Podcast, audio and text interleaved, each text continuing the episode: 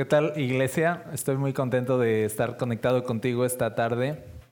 Yo creo mucho en la palabra de Dios, que la palabra de Dios transforma, que la palabra de Dios cambia vidas, que la palabra de Dios trae esperanza, trae aliento nuevo, fresco a nuestros corazones. Yo creo que la palabra de Dios Así como la palabra creó el universo y la palabra de Dios resucitó muertos y la palabra de Dios incluso a nosotros que estábamos perdidos nos trajo a nueva vida, la palabra de Dios sigue haciendo lo mismo, sigue moviéndonos, sigue llevándonos al propósito de Dios, sigue inundando nuestros corazones. Así que por eso es que no nos cansamos domingo a domingo de, predicar la palabra, de llenarnos de ella.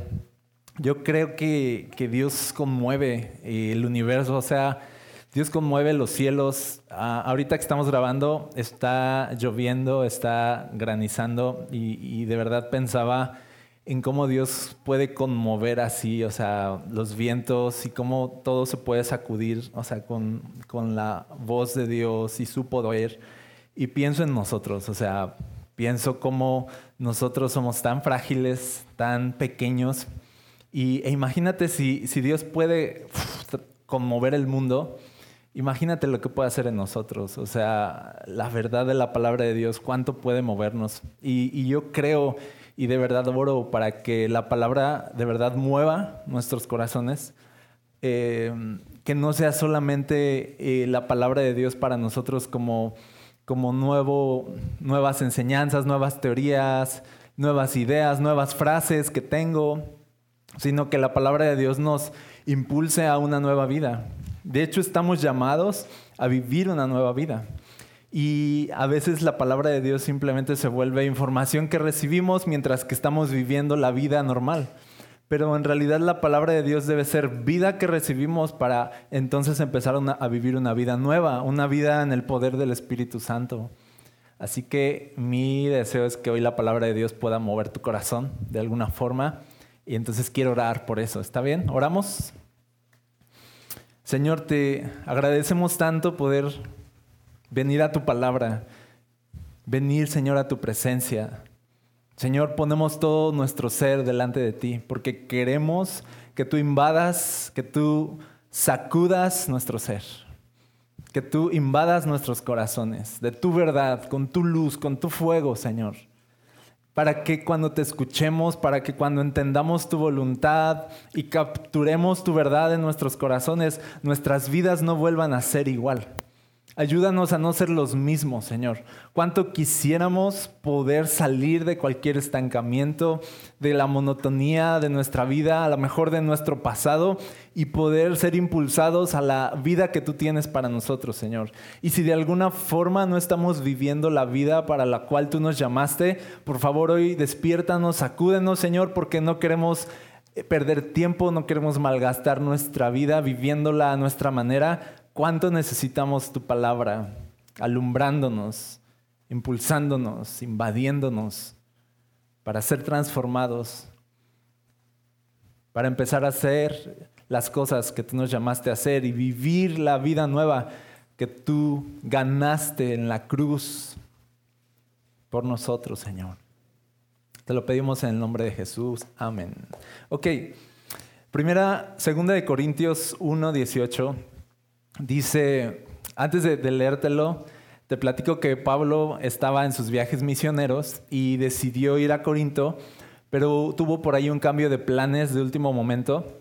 Entonces en la carta se ve cómo Pablo les comunica como que este cambio de planes y les dice así de, no crean que fue un cambio de planes así nada más, porque sí, de verdad estamos guiados por Dios y no crean que yo soy como que sí, sí, sí lo voy a hacer, pero luego no lo hago. Está tratando Pablo de alguna forma de decirles como que no funciona así en el reino de Dios, como que en el reino de Dios es sí y sí, o no, entonces no. Pero no es tal vez o ahí vemos, sino dice, nosotros no funcionamos así, nosotros es de sí. ¿Por qué? Porque dice, porque Dios siempre ha sido sí. Y fíjate cómo lo dice. Dice, pero tan cierto como que Dios es fiel, el mensaje que les hemos dirigido no es sí y no. Porque el Hijo de Dios, Jesucristo, a quien Silvano, Timoteo y yo predicamos entre ustedes, no fue sí y no. en Él siempre ha sido sí. Lo voy a repetir. En Él siempre, siempre, siempre ha sido sí. ¿A qué se refiere? Dice verso 20. Todas las promesas que ha hecho Dios son sí en Cristo. Así que por medio de Cristo respondemos amén para la gloria de Dios. Verso 21 dice, Dios es el que nos mantiene firmes en Cristo, tanto a nosotros como a ustedes. Él nos ungió, nos selló como propiedad suya y puso su espíritu en nuestro corazón como garantía de sus promesas. ¿Ok? Estuve trayendo este versículo por días, pensando de cómo la Biblia aquí dice, Dios es sí en Cristo. O sea que en Cristo tenemos, dice en otra versión, un, un rotundo sí del cielo. O sea que de verdad con Cristo, cuando Dios el Padre nos dio a Cristo, su único Hijo, estaba dándonos su sí, estaba, estaba diciéndonos, aquí estoy, estaba diciéndonos, estoy disponible para ustedes, estaba diciendo, los amo. Todas las promesas que yo he hecho en Cristo se cumplen. Yo estoy aquí para ustedes. Yo no me reservo nada, les doy todo de mí. Y ese es Cristo, es el todo de Dios para nosotros, los seres humanos. En Cristo todas las promesas que, Dios había hecho en Cristo son sí. Y es, y es, fabuloso porque está diciendo aquí Pablo, es que Dios siempre ha sido sí con nosotros. Dice, Dios no va y viene. Dios no es como tal vez. Dios no es como em, sí, pero vamos a ver. Dios no es como eh, sí, pero, sino es un rotundo sí. En Cristo Dios es un rotundo sí. O sea, que Dios no va a cambiar. Que si Dios decidió bendecirnos en Cristo, eso es un sí. No es de quién sabe, o tal vez, o si tú haces esto, o si tú dejas de hacer aquello, entonces, sino dice, en Cristo tenemos el sí del cielo. Tenemos en Cristo tenemos a Dios disponible diciéndonos, sí, aquí estoy para ustedes. El problema, un poco, es si nosotros respondemos a ese sí con un amén, dice aquí. Dice, el cielo nos dice sí, Aquí estoy, sí, los amo, sí, les he prometido una vida nueva, sí, se las he dado en Cristo, sí, lo tienen, es suyo, son mis herederos, estas son sus promesas, esto es lo que yo quiero hacer con ustedes, sí, sí, sí, sí, sí. Oportunidades que Dios nos da, propósitos, dice, sí, sí, sí. No hay truco, no hay truco en Cristo. No hay truco, no hay como que algo, letras chiquitas, sino es sí, ¿ok? Pero dice aquí, y nosotros, a ese sí del cielo que está en Cristo, dice, nosotros respondemos amén. ¿Qué significa sí? También. Y dice, nosotros respondemos amén. Nosotros recibimos eso. Nosotros, cuando Dios nos dice sí, nosotros decimos, ok, está bien. ¿Sí? Amén. ¿Ok? Pero Dios siempre ha sido sí. El asunto es si nosotros estamos diciendo amén. El asunto a veces es si nosotros estamos dispuestos a recibir todo lo que Dios quiere darnos. Dios sí está disponible. El asunto es si nosotros lo estamos. Dios sí quiere bendecirnos y salvarnos. El asunto es si nosotros queremos ser salvados y queremos ser de verdad bendecidos. Pero dice aquí Pablo, las promesas de Dios en Cristo son sí. Y no hay nada que tengas que hacer entonces para que Dios se fije en ti, para que Dios te ame, para que Dios te acepte, porque Jesús ya lo hizo. Y todo lo que Dios quería darnos, ya nos lo dio en Cristo. Ya nos lo dio. Ya es un sí rotundo, definitivo. Y todo lo que Cristo ganó en la cruz ya es nuestro. Sale, ya es nuestro, ya nos fue dado, ya somos herederos de promesas extraordinarias que tú vas a ver en la Biblia. Entonces cuando tú lees tu Biblia, Tú tienes que pensar que tienes un sí de Dios, que estas cosas que tú ves ahí no es como que tengan un truco donde tú tengas que desactivar las promesas. A veces yo he oído cosas como de cómo activar las promesas de Dios en tu vida y así de, o sea, o sea, yo creo que Dios se queda así de cómo que activar las promesas que yo he dicho en Cristo sí. que yo he dicho en Cristo, sí lo haré, sí lo cumpliré, sí es suyo, sí son mis herederos. No se trata de trucos aquí, se trata de decir amén solamente, de decir amén, recibo eso, amén, creo eso, amén, lo acepto, de verdad. Creo que soy tu hijo, que soy tu heredero, que me amas tanto, que diste todo por mí. Y entonces aquí estoy para recibir todas las promesas que tú has hecho en Cristo Jesús. Yo te pregunto, si Dios te liberó de tu pasado, si Dios te liberó del pecado y te trajo a una nueva vida y te ha prometido una nueva vida y un futuro en Cristo y vida eterna y tiene un futuro para ti en esta tierra, tú le estás diciendo a Dios, amén. Estás diciéndole sí al sí de Dios. A mí me encanta Toy Story. O sea, eh, la he visto, o sea, entre las cuatro películas más los episodios eh, cortos. Ah, yo creo que fácil más de 100 veces en total, o sea, he visto los, entre los episodios, las películas una y otra vez. Fácil le llego a las 100 veces. Entonces soy experto en Toy Story. No crean que yo así de me siento así de, ¿qué voy a ver Toy Story? O sea, obvio porque mis hijos las ven y entonces pues yo muy quitado de la pena también. Me gusta mucho, me gusta mucho. Y ahorita eh, Toy Story 4, eh, algunos la vieron. Y está, este asunto se centra en que, en que Bonnie, la niña, hace un, juguete con basura. Y entonces crea como con un tenedor con ojos que le llama Forky. Y algunos eh, conocen la película. Y, y entonces Bonnie crea este juguete de la basura y amaba tanto a este juguete, era su favorito, era este tenedor con ojos y este tenedor tan amado por su creadora se aferraba a seguir siendo basura. De eso trata la película, de que aunque él era el favorito, aunque él era ahora la creación de Bonnie, ahora él no podía aceptar que era un juguete amado y quería seguir siendo basura. Y todo eso se trata la película. De cómo de alguna forma Woody está intentando convencer a Forky de que ya no es basura, que ahora es especial. De que ya no es basura, que ahora es amado. De que ya no es basura, sino que ahora es un juguete. Y que tiene un propósito. ¿No? Estar en la vida de Bonnie, ¿no? Pero no podían sacarle la idea de que él era basura. Y de igual forma nosotros somos la creación de Dios, que dice la Biblia, incluso fuimos sacados del polvo. O sea, Dios nos sacó del polvo. O sea, no somos nada. De ahí, pero del polvo Dios nos hizo. Y ahora nos trajo a vida, sopló aliento de vida. Somos su creación especial, nos ama tanto. Y que incluso también dice la Biblia que Dios nos sacó del pecado, de las cenizas y nos trajo también a una nueva vida en Cristo Jesús. Esto lo dice 2 Corintios 5, 17. Dice, esto significa que todo el que pertenece a Cristo se ha convertido en una persona nueva. La vida antigua ha pasado y dice, una nueva vida ha comenzado.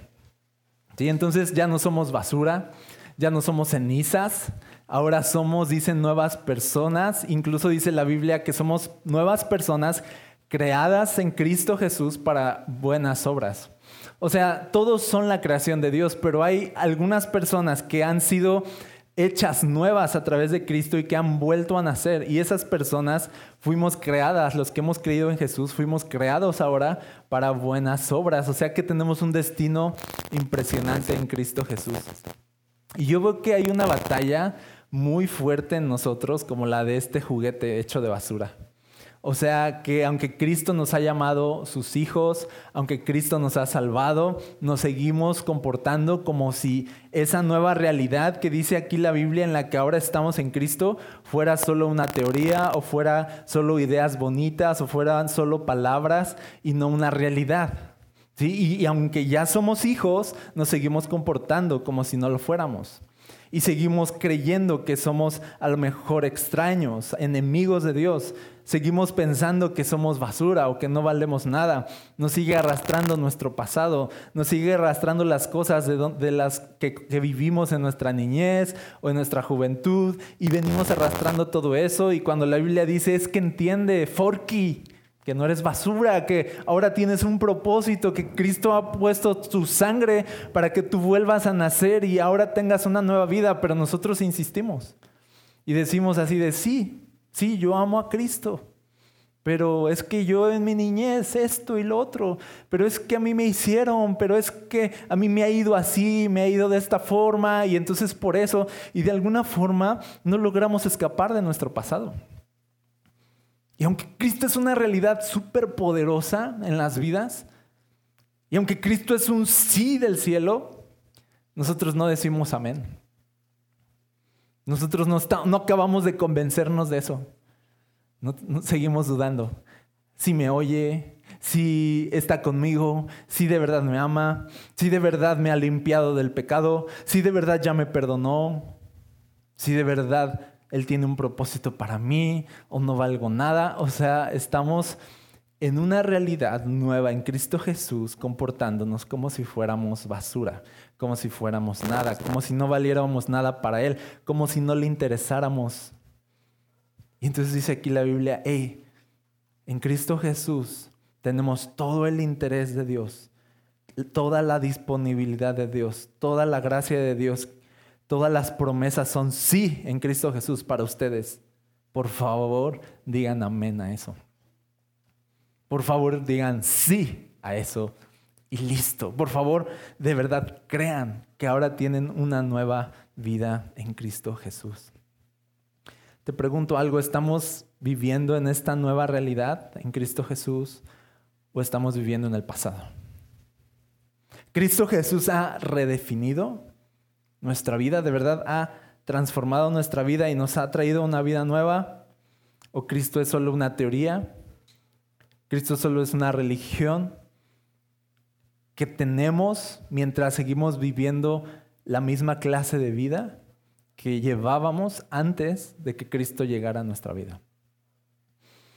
Yo veo que personas a veces se justifican por su pasado, por su eh, pues, traumas, carencias que tuvieron, personas que les hicieron daño, vivencias del pasado, y muchos todavía se dejan definir por ese pasado se dejan definir por su niñez, se dejan definir por cómo fue su familia, por cómo fue su papá, por cómo fue su mamá, se dejan definir por, lo que sucedió en su pasado y, y sabes que no funciona así con Jesús, absolutamente no funciona así.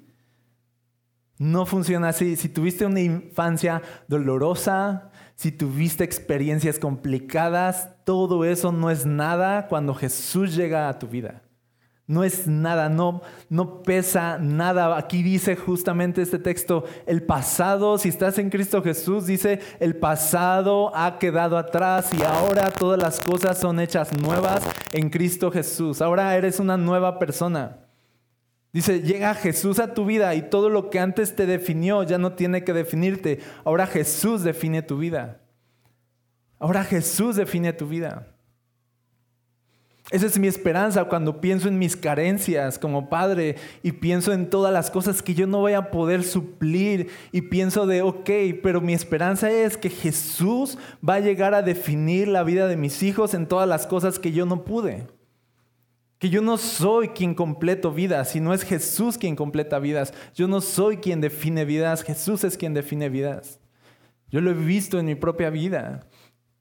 O sea, todos podemos contar cosas de nuestro pasado que pudieron habernos marcado y sí tenemos a lo mejor cicatrices o experiencias o vivencias, a lo mejor crecimos en una familia rota, a lo mejor crecimos sin padre, a lo mejor la, la pasamos mal en nuestra juventud, en nuestra adolescencia, o sea, ¿quién no? ¿Quién no? Pero llega Jesús y no se sienta Jesús como un psicólogo a preguntarnos de nuestra niñez o a preguntarnos qué onda con nuestra vida, sino llega Jesús y, te dice, a partir de hoy eres una persona nueva y todo eso ha quedado en el pasado, ahora tienes un futuro en mí y todas mis promesas son sí para ti. Y no dejes que el pasado siga definiendo quién eres, no dejes que el pasado siga definiendo cómo eres hoy o cómo te vas a sentir hoy, tú eres una nueva persona en Cristo Jesús. Créelo. Créelo. Di amén al sí de Dios. Dile sí a Dios. Dile sí, creo que soy nuevo a través de Cristo Jesús. Esto me recuerda al pueblo de Israel. Recuerdo a un predicador que decía que a Dios le tomó unos días sacar a Israel de Egipto, pero que tomó 40 años sacar a Egipto del corazón de Israel. 40 años. Le tomó 40 años al pueblo desprenderse de la idea de que eran esclavos y creer de verdad que Dios tenía un propósito bueno para sus vidas y que Dios quería salvar sus vidas. Les llevó mucho acabaron postrados en el desierto. ¿Por qué? Porque aunque Dios los había sacado a una nueva realidad y aunque Dios los había hecho herederos de una tierra nueva, buena, rica, y Dios había dado muchas promesas a ese pueblo que salió de Egipto, y aunque Dios de verdad los había sacado con su poder y su gloria y les fue mostrando tantas señales, dice, a pesar de, la Biblia dice que a pesar de todo eso, dice, nunca acabaron por convencerse de cuánto Dios los amaba y cuánto Dios quería salvarlos. O sea, todo el tiempo se la vivieron quejándose, todo el tiempo estuvieron pensando de, ay, Dios nos sacó de Egipto solo para matarnos. O, ah, ya entendí, Dios solo quería eh, destruirnos aquí en este desierto. Ah, ya sé, Dios quería traernos a esta tierra nueva solo para que acabáramos siendo vencidos por nuestros enemigos y viéramos a nuestros hijos morir y a nuestros hijos como esclavos. O sea, nunca se les quitó la idea de que Dios los, o sea, nunca pudieron creer que Dios los amaba. Nunca, nunca captaron de, hey, ya no soy esclavo, ahora soy heredero de una promesa extraordinaria. Ahora somos una nación poderosa que vamos a conquistar territorios. O sea, nunca creyeron eso. Y se la vivieron quejándose y probando a Dios y tentando a Dios. Y cuando dice la Biblia tentando a Dios, dice que lo hicieron diez veces. Tentando a Dios así como de, si me amas, entonces demuéstrame esto. Ah, no me amas porque mira lo que está pasando, tenemos sed. Mira, no haces esto, no haces aquello. Y entonces tentaban a Dios. Ponían en tela de juicio de, ¿de verdad vas a cumplir lo que has dicho? ¿A poco en serio nos vas a llevar a ese territorio y conquistarlo? Y era absurdo. O sea, yo recuerdo cuando de niño y yo crecí en un hogar cristiano donde nos ponían videos cristianos, ¿no? Y entonces me acuerdo de esta caricatura del pueblo de Israel saliendo de Egipto y había este personaje que se la vivía quejándose así de todo, de todo y cómo me caía mal ese personaje. O sea, yo decía así de, maten a ese cuate. O sea, se la vive envenenando a todos, ¿no? Y hace que todos empiecen a dudar de Dios y se queja de todo eso, eso hizo que el pueblo nunca alcanzara las promesas que Dios les había hecho. Porque Dios les había dicho sí, pero ellos no dijeron amén. Dios les había dicho sí y les había demostrado una y otra vez con señales, maravillas, prodigios, poder. O sea, postró en el, o sea, hundió a sus enemigos en el mar delante de sus ojos hizo cosas maravillosas ante sus ojos y ellos nunca acabaron de comprender el sí de Dios, el amor de Dios, la gracia de Dios, el interés de Dios, la disponibilidad de Dios para sus vidas. Todo el tiempo estuvieron dudando de Él. Era un pueblo terco que dudaba de Dios. ¿Sabes que al final este pueblo terco que salió de Egipto por probar tanto a Dios, por dudar tanto de Él, aunque eran herederos, acabaron muertos en el desierto. ¿Y sabes qué dice Dios de ellos? Dice, ok, les voy a dar lo que tanto piden. Porque ellos que decían, vamos a acabar muertos en el desierto. Y Dios dijo, ok, se los voy a dar. Tanto quieren eso, entonces se los voy a dar. Qué, horrible, porque, o sea, Dios mucho quería llevarlos a esta tierra buena. Ellos tanto querían acabar en el desierto muertos que Dios se los concedió. Y llevo esta, esta tragedia también en el pueblo cristiano. De que Dios nos sacó de Egipto, de la vida de pecado. En Cristo nos liberó del pasado, nos trajo una nueva vida y todas las promesas de Dios son sí otra vez. Son sí, les voy a dar esa tierra, sí son mis hijos, los amo, ya no son basura, son míos, los aprecio, los amo, he puesto todo por ustedes, envío a mi único hijo a morir en la cruz por sus pecados, hay sangre derramada de por medio por sus pecados. O sea, eso es un sí rotundo, es un, es un, de verdad me importan, muy rotundo. Pero mientras nosotros vamos de camino, nos la vivimos quejándonos también. Nos la vivimos de caprichosos, pensando de, ah, no creo que Dios quiera hacer esto, no creo que Dios pueda aquello, no sé si Dios está escuchando mis oraciones, no sé si Dios me ama. Y entonces es otra vez la historia del pueblo de Israel, así de que Dios dice así de, ¿en serio? O sea, ¿en serio estás preguntándote si yo te amo? ¿Si di a Jesús por ti? Si te he prometido vida eterna y te he dicho sí es tuya y ya no tienes nada por lo cual estar ansioso porque mis promesas son sí para tu vida, ¿en serio vas a ponerte a dudar? ¿En serio te vas a poner así conmigo? ¿En serio te vas a poner terco? ¿En serio vas a ponerme, vas a, ponerme a prueba otra vez? No tentarás al Señor tu Dios, ¿te acuerdas? No tentarás es no pondrás a prueba a Dios. Como si Dios fuera un ser humano. Como si Dios tuviéramos que decir, ok, sí te creo, pero me lo tienes que demostrar. Es así de, ¿en serio? ¿Todavía Dios tiene que demostrarnos que nos ama? ¿Todavía tiene que demostrarnos Dios su poder? ¿Todavía necesitamos ponerlo a prueba para ver si vamos a confiar en Él o no? Y dice Pablo aquí, no, Dios no es un sí, pero, no es Dios, Dios no es un sí, tal vez, sino es, dice, Dios es sí en Cristo. Y Él no se mueve de ese sí. ¿Y qué nos dice la Biblia? Ustedes digan sí a eso. No pongan a prueba a Dios, digan amén a eso. ¿Te ha pasado que a veces Dios es tan bueno contigo que te pones nervioso, que te pones nervioso así de, piensas que hay como un truco en aquello, así como de, Dios me ha bendecido tanto, pero es una prueba. Se me hace que es una prueba, ¿no? Porque él al final de seguro, Él quiere quitarme todo esto para que yo aprenda que... Y estamos pensando de, o sea, hay truco. Estamos dudando, estamos pensando de, ¿sí será que soy heredero? ¿Sí será que esta tierra es mía? ¿Sí será que puedo... Mira, dice que fuimos creados en Cristo Jesús para buenas obras. O sea que tú fuiste creado para cosas grandes en Cristo Jesús.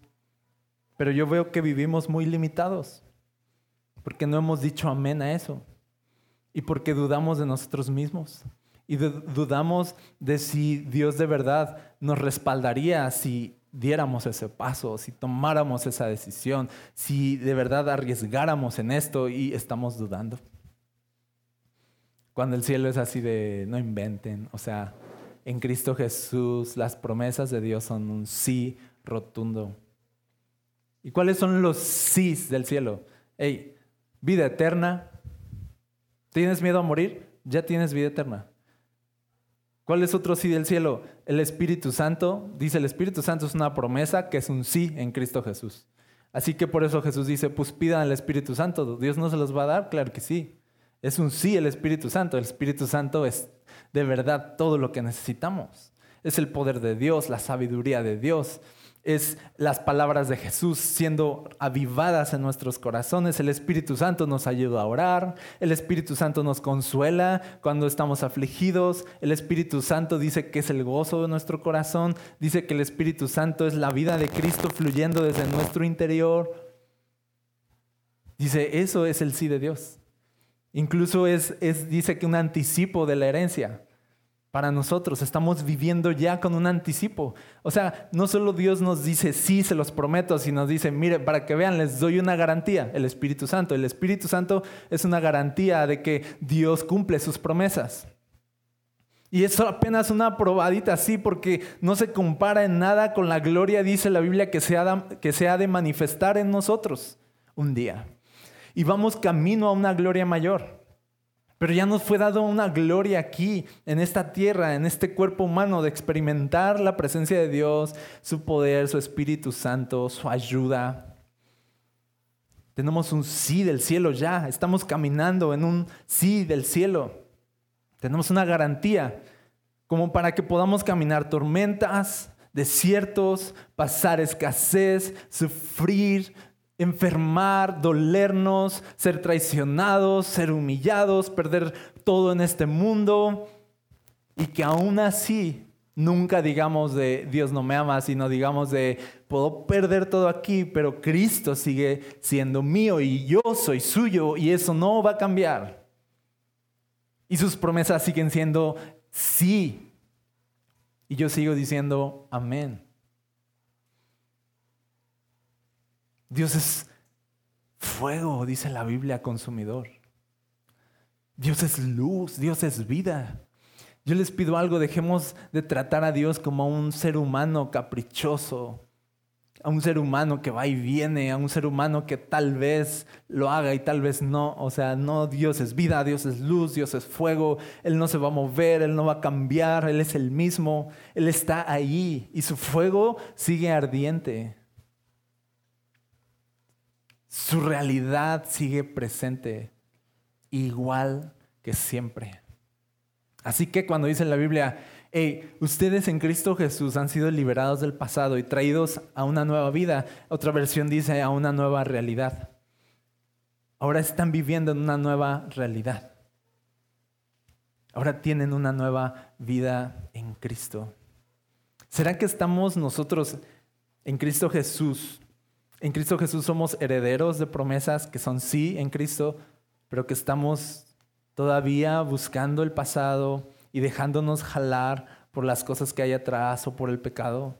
¿Será que no estamos viviendo de verdad en esta realidad de Cristo porque queremos todavía elegir nuestra propia realidad? Como el pueblo de Israel añoraba Egipto, se veían como esclavos.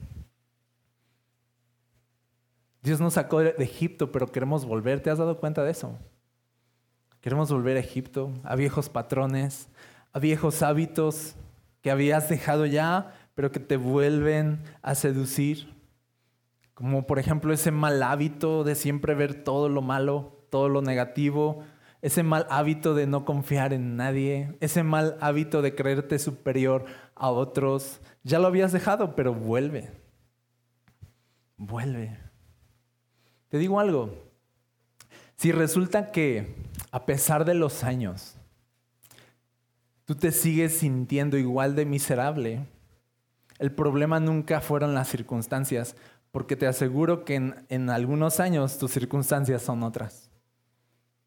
Si en unos años te sigues sintiendo igual de miserable, te aseguro que nunca fueron las personas que estuvieron en tu vida, porque ahora ya hay otras personas en tu vida y te sigues sintiendo igual de miserable. El problema nunca fueron las circunstancias, el problema nunca fue la gente, el problema lo tenemos enfrente del espejo.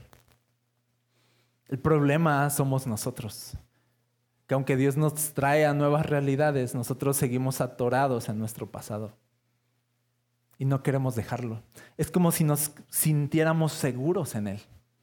Porque sentimos tanta eh, incertidumbre de Dios y de si Él estará y de si Él lo cumplirá. Y como tenemos tanta incertidumbre de todo lo que Dios ha prometido, preferimos aferrarnos a lo que ya conocemos. Te digo algo, tú nunca vas a conquistar lo que Dios te ha prometido si te sigues aferrando a lo que tu vida fue en el pasado. Tú quieres una nueva vida, pero te sigues aferrando al pasado. Tú de verdad quieres salir de, tu pasado y, e ir hacia adelante, pero tú te sigues solito aferrando a tu pasado. Nosotros saboteamos nuestra vida, nosotros solitos nos ponemos el pie y caemos. No significa, y luego nos quejamos y decimos de Dios me trajo aquí y Dios me tiene en este desierto y así de no es cierto. Dios te prometió una tierra, pero tú quieres seguir en este desierto.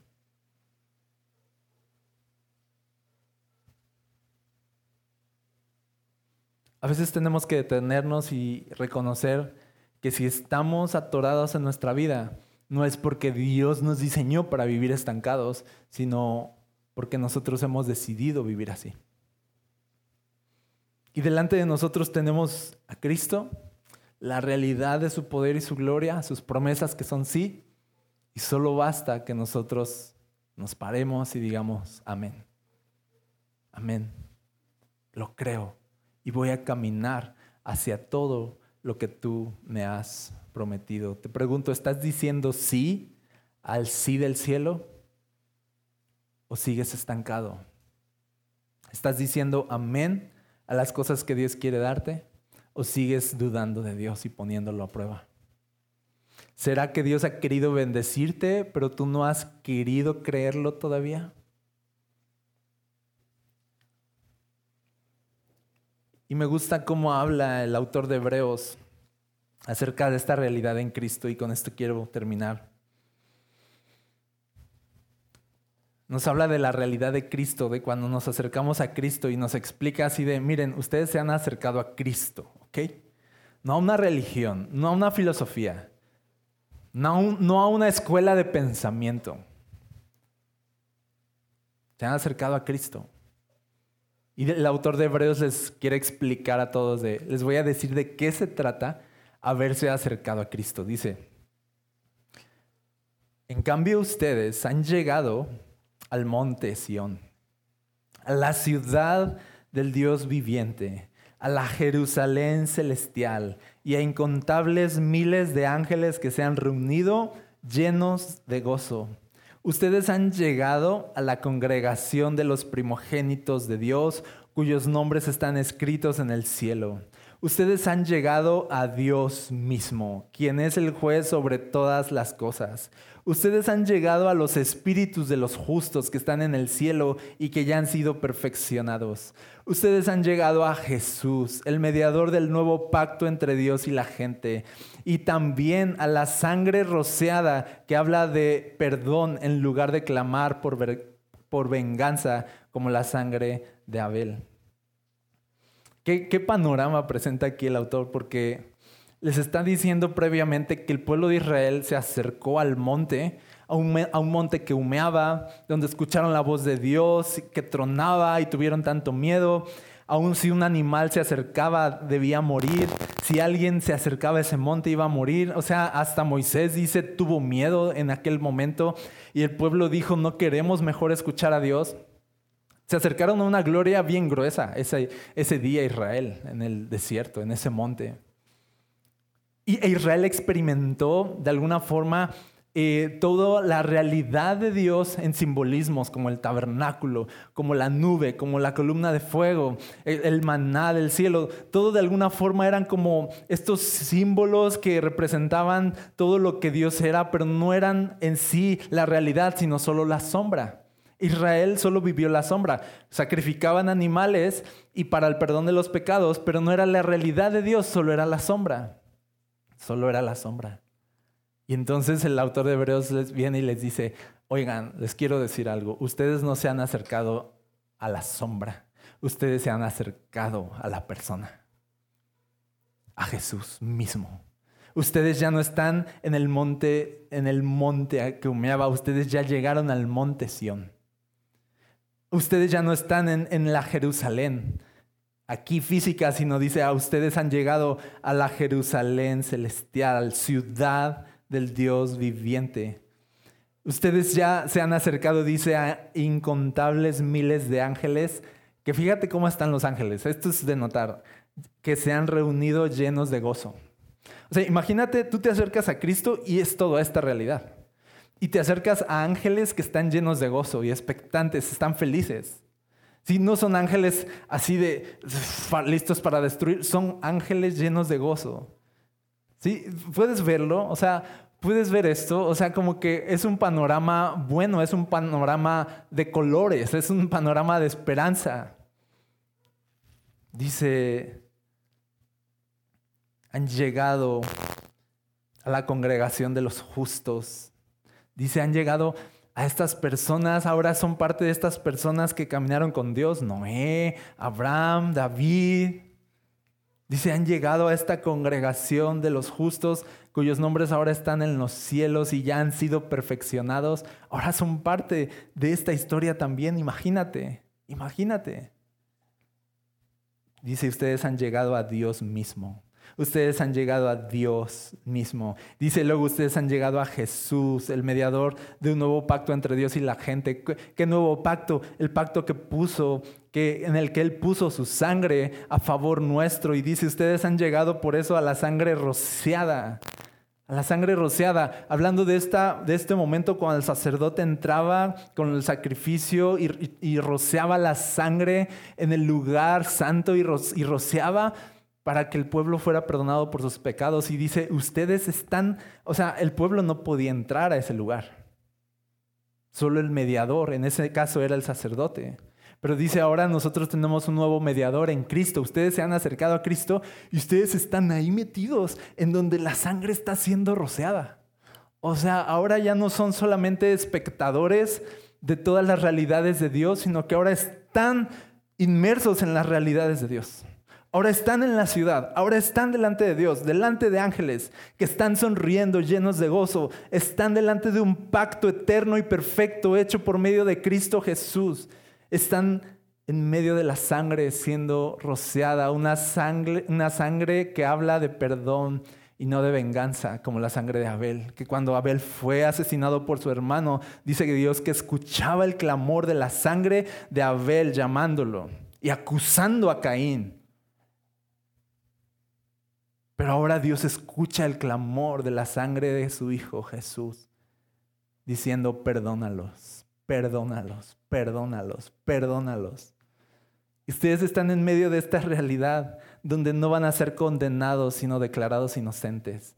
Ustedes están ante un nuevo pacto de un Dios que les ha dicho, sí, los amo, los perdono y tengo un futuro para ustedes y todo mi reino es de ustedes me ha placido darles el reino y por eso más adelante dice el verso 28, ya que estamos recibiendo un reino inconmovible, seamos agradecidos y agrademos a Dios adorándolo con santo temor y reverencia, porque nuestro Dios es un fuego que todo lo consume. Dice, dice el autor de Hebreos, ya que hemos recibido un reino así, dice, entonces respondamos, entonces adoremos, entonces agradezcamos, entonces entremos. Ya que la puerta está abierta, pues entra. Ya que la mesa está servida, pues come. Ya que la tierra está preparada, pues ve a disfrutarla. Ya que la sangre fue rociada, ya que el perdón fue declarado, ya que tu inocencia fue declarada, ya que eres amado y recibido perfectamente delante del Padre por medio de Cristo Jesús, entonces toma tu lugar. Entonces di sí, entonces di amén al sí del cielo que está en Cristo Jesús. Entonces a eso nos hemos acercado. Esto no es una religión. Esto no es una religión. Cada vez que tú oras, tenemos un sí del cielo. Cada vez que tú oras, piensa estas realidades. No, no es una religión, no es de a ver si Dios me escucha. Es de, no, estoy delante del Dios vivo y Él me ama. Así que cada vez que tú oras, Dios está disponible. Cada vez que tú abres tu Biblia, nos acercamos al fuego consumidor de Dios. Nos acercamos a la vida que hay en Cristo Nos acercamos a posibilidades infinitas, nos acercamos a propósitos grandes, nos acercamos a la voz que creó el universo, nos acercamos a Jesús, que es la palabra viva. Cada vez que abrimos nuestras Biblias tenemos un sí del cielo, un Dios disponible, un Dios listo para impulsarnos, bendecirnos, llenarnos de Él. Cada vez que vamos a Dios y le agradecemos y lo adoramos, estamos sumergiéndonos en, estas realidades que la Biblia habla. Y yo te animo a algo, de verdad no te permitas a ti mismo seguir viviendo en tu pasado mientras que en Cristo Jesús hay millones de ángeles sonriendo. Mientras que en Cristo Jesús hay sangre rociada a tu favor. No sigas viviendo como cualquier persona. Ya no eres basura, eres hijo. Ya no eres esclavo, eres heredero. Y Dios tiene cosas preparadas para ti más adelante. Te dejo con esto. ¿Qué harías tú con tu vida si de verdad captaras, o sea, hoy dijeras amén al sí del cielo y dijeras, ok, creo que Dios va a estar conmigo, creo que Dios me va a introducir a esa tierra, ¿seguirías viviendo igual? ¿No sería cierto que muchos abandonaríamos la mediocridad?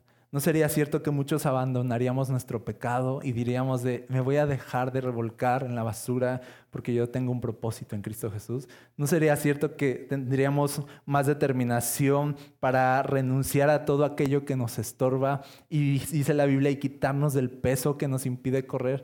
¿No sería cierto que si de verdad creyéramos en estas realidades y que Dios va a estar con nosotros, ¿quién no querría vivir esa vida que Jesús ganó para nosotros con su sangre? Y yo te digo algo, no permitas que pasen más años y tú sigas viviendo estancado en tu pasado. No permitas que pasen más años y tú sigas justificando que tu presente es así porque tu pasado fue así. No, si Jesús llegó a tu presente, tu pasado ha quedado atrás y tienes un futuro y una vida nueva bajo otras realidades. Y tienes propósito y tienes esperanza. Yo creo que muchos de nosotros haríamos cosas que no hemos querido hacer si entendemos que estamos bajo la realidad de una nueva vida en Cristo Jesús. Así que tenemos una oportunidad, iglesia, porque somos la iglesia del Dios viviente. Somos los rescatados de la esclavitud. Somos los que salimos de entre las cenizas. Pero ya no nos vamos a comportar como esclavos, ni como basura, ni como extranjeros, vamos a comportarnos como hijos, sentarnos a la mesa, beber de Jesús, comer de Jesús, ser llenos del Espíritu y caminar en las realidades de su poder y su gloria. Porque lo que tenemos adelante no lo vamos a poder alcanzar si no es con el poder de Dios en nosotros. Amén. Yo estoy animado porque creo que si la iglesia despierta, la iglesia va a hacer cosas grandes. Y creo que, y quiero ver a las personas, y te quiero ver a ti despertando la realidad de Cristo y viviendo una vida que jamás soñaste. Y no me refiero a tus sueños cumplidos, no me refiero, no me refiero a éxito, me refiero a tu vida contando para la gloria de Dios, a tu vida sirviendo para la fama de Jesucristo, a tu vida poniéndose como un sacrificio vivo delante de Dios para la gloria de Dios. Me refiero a eso, me refiero a esa vida extraordinaria a la que fuimos llamados. ¿Está bien? Oramos. Padre, hoy entendemos que los cielos nos dicen sí en Cristo y hoy te decimos amén. Perdónanos si te hemos puesto a prueba. Perdónanos, perdónanos si hemos seguido dudando. Perdónanos si hemos dudado de tu amor, de tus planes, de tus propósitos. Perdónanos si no hemos querido, Señor, adentrarnos a las realidades de Cristo y nos hemos aferrado al pasado. Perdónanos si el pecado nos ha jalado y nos ha alejado de tus propósitos. Perdónanos, Señor, si no hemos dado pasos, si no hemos arriesgado más porque hemos dudado de ti, Señor. Pero si hoy entendemos que tú estás por nosotros, que estás disponible, que los cielos nos dicen sí, hoy queremos decir amén. Hoy queremos decir sí a tu sí, Dios. Caminar contigo ¿A dónde nos quieres llevar? Vamos contigo. ¿Qué quieres hacer con nosotros? Aquí estamos, Señor. Que sea tu manera y que sean tus planes y que sea lo que tú quieres en nuestra vida, Señor. Llénanos de tu espíritu y que de los recursos inagotables que hay en Cristo Jesús podamos, Señor, tomar para vivir la vida que tú diseñaste que viviéramos, Señor. No permitas que sigamos dormidos, despiértanos. Cuando abramos nuestras Biblias, cuando doblemos nuestras rodillas, que tu Espíritu Santo, Señor, esté removiendo nuestro pasado e impulsándonos, Señor, a los propósitos gloriosos que tienes para nosotros. Te lo pedimos en el nombre de Jesús. Amén. Muy bien, iglesia, no olviden conectarse en la semana, las actividades en línea y no se desconecten todavía de esa transmisión porque tenemos todavía unos anuncios que darles. ¿Sale? Los amo, Dios los bendiga.